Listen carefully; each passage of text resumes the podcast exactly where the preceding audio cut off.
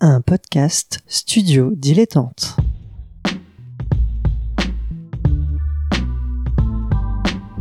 Donc ce que vous proposez comme d'habitude, c'est de la poudre de perlimpin. La République, c'est moi Et je ne me laisserai jamais entraîner par un opportuniste dans cette voie-là.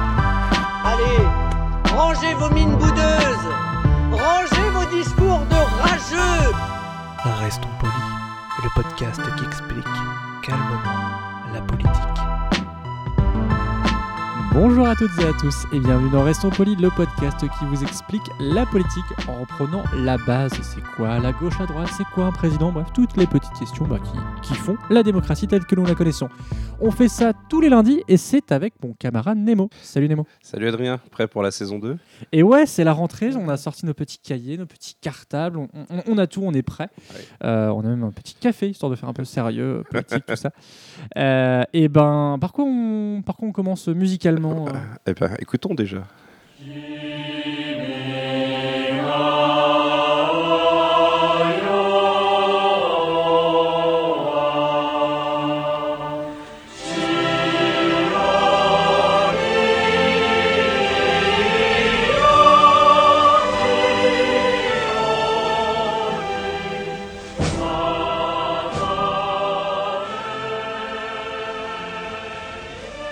Qu'on vient d'entendre peut-être que vous l'avez peut-être reconnu, c'est l'hymne national du Japon. Voilà, tout simplement.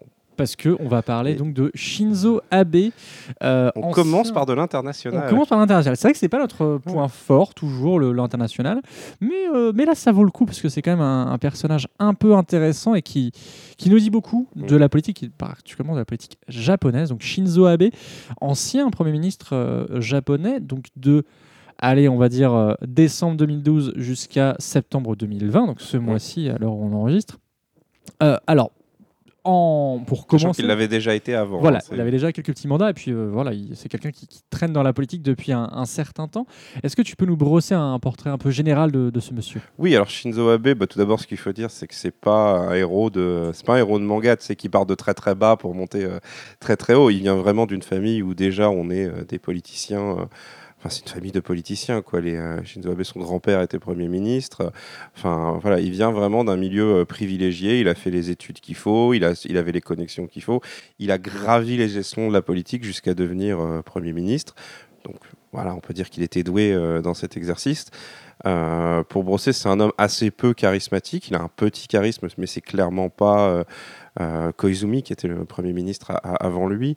Mais comment dirais-je Au niveau de son positionnement, bah, c'est quelqu'un qui se situe dans la tradition japonaise, puisque bon, faut savoir qu'au sortir depuis le sortir de la guerre, depuis quelques dizaines d'années, la position japonaise au niveau politique n'a pas beaucoup changé. C'est le PLD, le Parti libéral démo- libéral démocrate. J'espère que je ne dis pas de bêtises qui tient au pouvoir. C'est vraiment un pouvoir constant euh, qui a connu quelques petites périodes euh, où c'était pas eux, mais grosso modo, c'est la droite conservatrice. Ce qu'on pourrait également appeler l'extrême droite selon le système de référence, hein, c'est-à-dire c'est une droite euh, nationaliste, ultralibérale, euh, voire même euh, légèrement révisionniste. euh, On y reviendra. ouais, ouais. ouais, on y reviendra. Euh, donc voilà, Shinzo Abe, c'est quelqu'un qui incarne une certaine stabilité, qui incarne véritablement ouais, ce que nous on appellerait la, la droite, la droite du business en quelque sorte, et euh, la droite conservatrice à la fois. Il est très classique en vérité. C'est vraiment, euh, c'est la stabilité en quelque sorte euh, du pouvoir, et c'est, on est, on est vraiment dans une, dans un anti-révolutionnaire total quoi. C'est Shinzo Abe promet. enfin promeut, on va dire, des valeurs conservatrices, une évolution lente, etc. Mais il est surtout connu, on peut dire à l'international, euh, à la fois, donc on reviendra sur les affaires de révisionnisme, mais euh, sur euh, les, politiques, ce qu'ils appellent les hebnomics, c'est-à-dire ces politiques économiques de stimulation forte de l'économie en créant notamment de la dette publique. Donc voilà, on est véritablement sur un, un ultralibéral très classique, j'ai envie de dire. Oui, effectivement, le, Japon est connu pour avoir une dette absolument euh, colossale sans que ça dérange les, observateurs, observatrices euh, libéraux. Euh, ça qui est assez étonnant quand on compare à, la France. Je voulais revenir sur un, point que tu as, as effleuré. Euh, donc, c'est quelqu'un qui, tu l'as dit, euh, évolue depuis longtemps dans le monde politique euh, japonais euh, et qui incarne aussi une certaine euh, euh, tradition Je vais pas faire le truc tradition et modernité pour les Oui, Japonais, non, hein, on, on va, va on va éviter. Ouais. Euh, mais euh, moi, en, en regardant rapidement euh, ce- qui, qui il était, son parcours, etc., il me fait beaucoup penser à Angela Merkel, euh, dans le sens où c'est quelqu'un qui voilà monte euh, les échelons. Alors pour le coup, Shinzo Abe était déjà un peu dans, Oui, dans- voilà, dans- dans milieu. très haut, Il- contrairement à Contrairement à Merkel, Ouais. mais euh, bah, qui reste présent et qui est un peu dans tous les bons coups, si j'ai bien compris. Oui, voilà. Bah, en fait, c'est-à-dire que euh, je sais, je sais pas si on- Merkel avait à ce point-là ce sens politique, mais Shinzo Abe sait naviguer dans les eaux politiques japonaises. Euh, la politique japonaise, c'est quand même beaucoup, euh, je vais pas te dire c'est euh, la République des copains, tout ça, mais c'est quand même beaucoup un milieu où on se connaît, on on- il y a de l'entrisme. Enfin, on fait monter les gens qu'on connaît. Euh, c'est un milieu où c'est très difficile euh, d'arriver lorsque tu pars de rien du tout, ou pire, lorsque tu es une femme. Euh, pour être très clair, hein, quand on regarde les cabinets ministériels japonais, c'est clairement pas très féminin. Mais voilà, donc oui, c'est quelqu'un qui sait naviguer dans ce monde. Quoi. Alors, je vais pas dire qu'il est pire ou qu'il est mieux que les autres, hein, mais il, est, il est doué. à ce jeu. Alors, bah, venons un peu à qu'est-ce qu'il qu'est-ce qu'il défend, Voilà, oui. qu'est-ce qu'il Mm. dit politiquement. On a évoqué, donc c'était quelqu'un qu'on pourrait qualifier de droite, d'extrême droite selon. euh, Selon les, en Selon fait, les selon les, critères. sujets. Selon les sujets, c'est ça qui est assez. On peut pas dire. enfin, voilà, on peut difficilement qualifier euh, Shinzo Abe d'extrême droite sur tous les sujets. Parce qu'au final, au niveau euh, des politiques euh, économiques ou même de la diplomatie, euh, c'est pas, c'est, quelqu'un qui pas, qui renferme pas son pays. c'est pas un Donald Trump en fait qui essaie de mettre, voilà, tout son pays et le reste des relations internationales. On s'en fout. Il a une vraie politique géopolitique internationale. C'est comme ça qu'il s'est fait connaître. hein, notamment, c'est lui qui a fait les deals avec la Corée du Nord pour les quand, les Corée du Nord avaient des prisonniers japonais. Il avait il a une relation très proche des États-Unis. Il en parle d'ailleurs quand il fait campagne. Il dit je vais aller voir les États-Unis. Il discute avec la Chine. Il discute fatalement avec la Russie puisque le Japon a, a des relations anciennes avec la Russie, notamment avec des territoires en haut du pays. Mais dans le même temps, on peut en dire c'est quelqu'un d'extrêmement nationaliste parce que euh, il défend les, les fameuses îles. euh, ah, je suis désolé, j'ai oublié le nom. mais- Kouril, non Hein C'est pas Kouril ou non, c'est c'est. Enfin, bref, les îles qui sont con- il y a un contentieux avec la Chine. Euh, voilà, il est, il est sur les notions d'histoire euh, très révisionniste sur certains aspects, notamment le rôle de Japon dans la Seconde Guerre mondiale, euh, ou le fait d'aller dans des temples où ils honorent des criminels de guerre, quoi. Euh, alors que dans le même temps, il a des relations internationales. Donc c'est un peu, euh, c'est Shinjo le chat, quoi. C'est genre, je retombe un petit peu toujours sur mes pattes et, et voilà. Donc, Et oui, alors je, voulais revenir sur cette partie révisionniste parce que c'est quelque chose, nous, de, de l'Occident, de- d'Europe et particulièrement en France, c'est loin. Le Japon a commis des exactions, notamment vis-à-vis des Chinois, euh, pen- pendant la- les, les différentes guerres qui, qui ont traversé son histoire.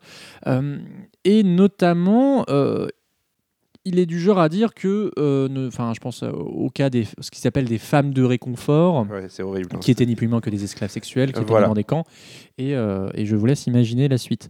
Il disait, bon non, ça n'a pas existé, ce- non, non, on oublie. Oui, enfin, c'est. C'est quand même, enfin, pourquoi Est-ce que c'est parce que lui croit vraiment euh, dans son Ouais, délire, je- ou c'est un calcul politique? Non, je pense vraiment. C'est euh, quand on lit un peu son sa vie, je pense que c'est un héritage familial et qu'il c'est son c'est une éducation en quelque sorte. hein. C'est euh, quand tu grandis dans l'idée euh, que le Japon est le plus grand pays au monde. C'est un peu tu vois, on retrouve un peu ça chez les Américains. Oui, nous sommes le meilleur pays au monde, etc. Bah, fat- fatalement, lorsque tu es face à des exactions de guerre, il y a un réflexe qui consiste à les nier, à ne pas le dire, etc. Et, euh, et puis tout simplement, ça flatte le nationalisme japonais. Donc je pense qu'il y a un petit côté stratégique, mais j'ai du mal à croire qu'une position qui l'affaiblit au niveau international, hein, parce que lorsqu'il est allé honorer euh, des, des criminels de guerre en allant dans ce fameux temple, dont j'oublie toujours, euh, dont j'oublie toujours le. Le temple Yasukuni. Voilà, lorsqu'il est allé à Yasukuni, euh, bah, ça, ça lui a posé des problèmes au niveau international. hein. Clairement, il y a eu une Oui, condamnation. sur les Américains, effectivement. Oui, il y a eu condamnation, il y a incompréhension, il y a toujours incompréhension de toute façon. Donc je pense vraiment que ça fait partie de ce qu'il est et, euh, et ça fait partie également, parce qu'il n'est pas responsable tout seul, mais ça fait partie également d'une grille de lecture d'une large partie de la classe politique japonaise, voire même de la population euh, japonaise. L'enseignement de l'histoire, c'est toujours quelque chose de très sensible, quel que soit le pays. Donc on va pas se permettre de juger un pays depuis la France quand même, mais euh, voilà, c'est un sujet, voilà. Oui, sur l'enseignement de l'histoire, je crois qu'il a, il a rétabli genre le salut au drapeau. il y avait aussi sur l'histoire de l'empereur, je voilà le crois. chant, le chant national, bah, le, le- le- Qu'on a entendu. L'hymne national quoi, euh, japonais. Donc oui, il y a tout un petit côté. On, on- on le sait, hein, le Japon, euh, on va pas repasser sur la politique éducative, mais l'uniforme est toujours là. euh, Enfin, c'est c'est une éducation, enfin l'éducation japonaise, on sait euh, les, les exactions qui ont été faites envers les enfants, l'éducation à la dure, etc. Et le fait est qu'aujourd'hui, encore au Japon, le harcèlement scolaire reste un problème euh, majeur. euh, même si bah, Shinzo Abe a mis en place des politiques contre le harcèlement scolaire aussi, hein. mais voilà, ça reste, mais ça, reste une représentation de la façon dont ce pays a été, a été gouverné. Je, voulais revenir sur un point où on a évoqué donc un peu la relation avec l'empereur, la, la relation avec l'histoire japonaise et un truc, une relation internationale qui euh, n'est pas manquée dans l'histoire japonaise, c'est les relations avec les Américains. Comment ça se passe euh, Ça dépend des périodes. Clairement, ça dépend des périodes. Genre avec Barack Obama, il y a eu du chaud et du froid, par exemple, lorsque c'était euh, Obama. Euh, Shinzo Abe a tenté de faire, euh, a tenté d'être très proche de Trump. De toute façon, les deux avaient beaucoup de points euh, communs pour s'entendre. Ou- ouais, au business, c'est une certaine façon de voir la nation, leur propre nation, exactement. Mais bon, bah, au bout d'un moment, comme on sait qu'il est impossible d'avoir des relations normales avec Donald Trump, etc. Donc, je sais pas trop comment ça s'est comment ça s'est terminé au final, puisque de toute façon, il est parti là, à l'heure actuelle. Euh, donc voilà, les relations avec les États-Unis, en fait, le Japon est un pays au centre de beaucoup de choses. Comme je l'ai dit, il discute avec la Russie, il discute avec la Chine, il discute avec les États-Unis énormément. Et lorsqu'arrive, par exemple, la crise d'Ukraine, où euh, c'est un peu euh, États-Unis contre Russie, États-Unis Europe contre Russie, euh, eh ben, on retrouve Shinzo Abe le chat, quoi. Il faut arriver à, danser. Ou lorsque Edward Snowden arrive et il dit ah bah en fait les États-Unis ont espionné le Japon, bah, d'un côté ça rend pas Shinzo Abe puisque lui veut se rapprocher des Américains, mais dans le même temps il peut pas ne pas non plus ne rien dire quoi. Donc voilà, il y a et pour en revenir juste sur un truc que tu as dit, sa relation avec l'empereur est complexe en fait avec l'empereur en, elle-même puisque euh, l'une des grandes l'une des grandes empreintes de Shinzo Abe au niveau euh, politique, c'est qu'il veut changer l'interprétation de la constitution japonaise. L'article 9 de la constitution japonaise, celui qui dit qu'il renonce définitivement à la guerre, euh, lui ne lui plaît pas du tout parce qu'il voudrait que les forces d'autodéfense euh, du Japon puissent intervenir en pays étrangers, en quelque sorte réviser ce caractère pacifique euh, de la constitution japonaise qui leur avait été imposé au sortir de la guerre par les États-Unis quand même, alors que l'empereur y était très attaché.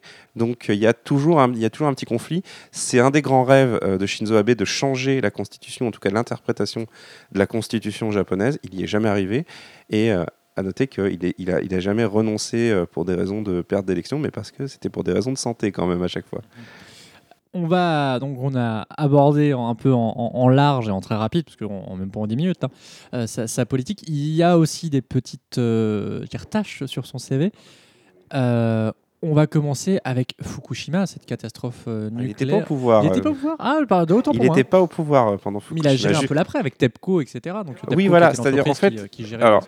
J'espère que je dis pas de bêtises, on corrigera si jamais euh, c'est le cas, mais il me semble que justement au moment de Fukushima, c'est une des rares périodes du Japon où c'est pas le PLD qui est au pouvoir, mais c'est le PJD, qui est un parti de centre-gauche qui est au pouvoir au moment de la gestion de Fukushima. Par contre, il va encore une fois rebondir sur ses pattes, puisque arrivé au moment il se retrouve face à une opinion japonaise qui forcément est très méfiante vis-à-vis du nucléaire, et même un ancien Premier ministre, Koizumi, qui est devenu farouchement anti-nucléaire. Et euh, Shinzo Abe, lui, va pousser au contraire dans le sens inverse, c'est-à-dire genre il faut réouvrir les centrales. Alors certes, il va mettre des procédures en place absolument euh, draconiennes, quoi, déjà les procédures de sécurité, et il va même retourner la situation en disant bah, maintenant qu'on sait faire, on va peut-être pouvoir vendre ça à l'étranger. Donc son idée, c'est d'arriver à dire on va vendre, puisque le Japon a subi ça, on s'en est remis, on sait maintenant sécuriser les centrales nucléaires, allez hop, allons vendre ça à l'étranger. Ce qui est quand même une façon de tourner l'histoire. C'est une euh, façon de ton histoire qui est incroyable. Moi, j'ai souvenir euh, pendant la, la crise de Fukushima que, euh, par exemple, la publication des taux de radiation dans environnant était interdit. Euh, du coup, ça faisait que les habitants se faisaient des compteurs GG de maison. Enfin, c'était quand même assez Mais- hallucinant, quoi. Au niveau, pour rebondir un peu ce que tu vas dire, je fais un peu un, un bon direct, mais sur les autres tâches de son CV. J'ai dit, ouais, ouais, vas-y. On, on va, on va dire notamment que euh, Shinzo Abe n'est pas du tout un ami de la presse. hein. Clairement, le classement japonais au niveau de la liberté de la presse pendant son pouvoir a, diminué clairement. Euh, il y a une sorte de mise au pas de la presse. Il y a des lois qui ont été votées, notamment sur les fameux euh, secrets spéciaux, où les ministères pourraient dire que tel truc relève du secret spéciaux et le révéler euh, serait susceptible de- d'années de prison. Quand on connaît les prisons au Japon aussi, hein. voilà, il est clairement pro peine de mort euh, dans un pays qui l'est, il faut quand même le dire. Mais euh, voilà, c'est, euh, ça reste, c'est pas, pas un gentil, hein, Shinzo Abe. hein. C'est clairement quelqu'un qui a les dents longues, mais il vit dans un milieu où c'est un peu nécessaire pour survivre malgré tout. quelque chose qui a précipité son, son départ, ce sont les affaires de corruption. J'ai assez peu suivi, euh, je dois l'avouer, ce- Ouais, ces choses-là. Euh, mais voilà, c'est en tout cas à, à citer euh, dans, dans son parcours. À noter que c'est régulier au Japon, hein, quand même, les affaires de corruption, que ce soit à différents niveaux. hein. C'est, euh, Ah oui, je je, bah, savais pas. Oui, c'est, euh, il y a, on entend régulièrement quand tu regardes l'actualité japonaise des affaires de corruption ou des choses comme ça. Euh, voilà, c'est pas dire que le Japon est un pays plus corrompu que, que les autres, mais en tout cas, ça fait partie de l'actualité politique euh, japonaise. Ah, donc C'est-à-dire que les, les accusations de Carlos Ghosn, le patron de l'ancien patron de Renault, qui disait non non, je Bah. fuis là au Japon parce que euh, le, le système judiciaire est pourri. Bah, le système euh, judiciaire, c'est encore autre chose. C'est voilà. Mais quand tu sais que le Japon est un pays où euh, 99% des procès se terminent par un verdict coupable et où les producteurs ont, et les producteurs, wow, les procureurs ont énormément de pouvoir et les avocats assez peu. euh, voilà, c'est une façon d'envisager la justice.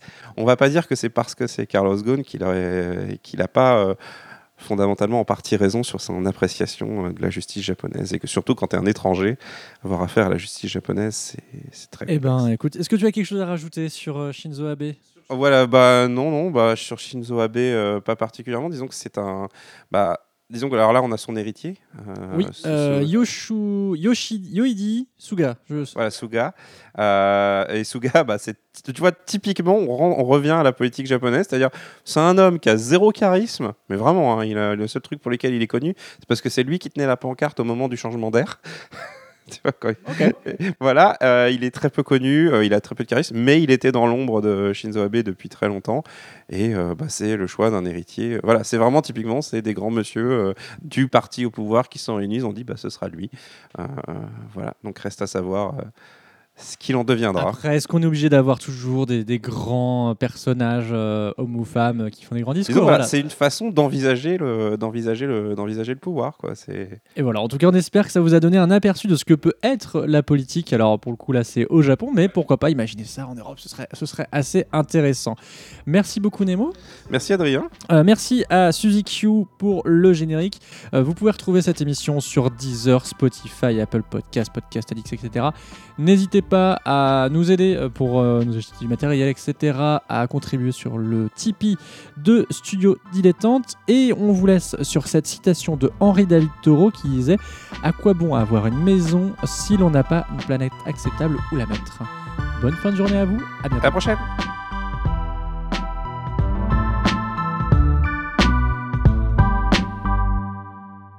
Pour soutenir ce podcast et l'association qui le porte, rendez-vous sur tipeee.com slash studio-dilettante.